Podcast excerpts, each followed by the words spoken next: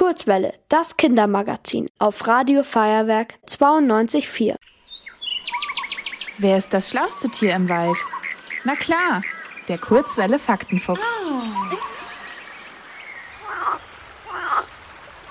Sie ist in der Erde vergraben und hier in Deutschland meist braun. Nein, nicht die Kartoffel, die Erdkröte. Sie gehört zur Familie der Kröten und ist ein Amphib, also ein Kriechtier, das sowohl im Wasser als auch an Land lebt. Die Erdkröte ist aber nur eine von 540 Krötenarten.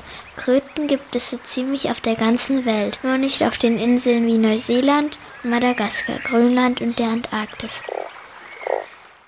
Kröten werden tatsächlich bis zu 40 Jahre alt. Sie überwintern in der Erde eingegraben und kommen dann im Frühjahr wieder raus. Sie wandern von ihrem Überwinterungsplatz zu dem Ort, wo sie selber Kaulquappe waren. Kaulquappen sind sozusagen Krötenbabys. Sie leben noch wie Fische im Wasser. Am Teich treffen weibliche auf männliche Kröten.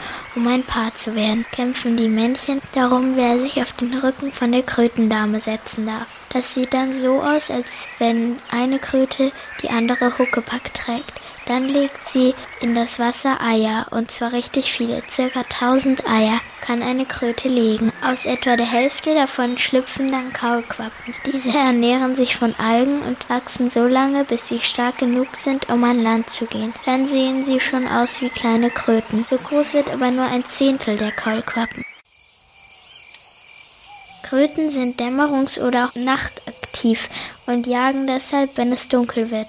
Sie essen alle möglichen Insekten, aber auch Schnecken und Würmer. Denn mit ihrer Zunge können sie ihre Nahrung einfach in den Mund ziehen. Kröten essen ihre Beute dabei ganz ohne zu kauen, da sie keine Zähne haben. Kröten sehen übrigens ganz anders aus als Frösche. Kröten haben zum Beispiel keine Schwimmhäute an den Füßen. Außerdem haben sie eher trockene, warzige Haut.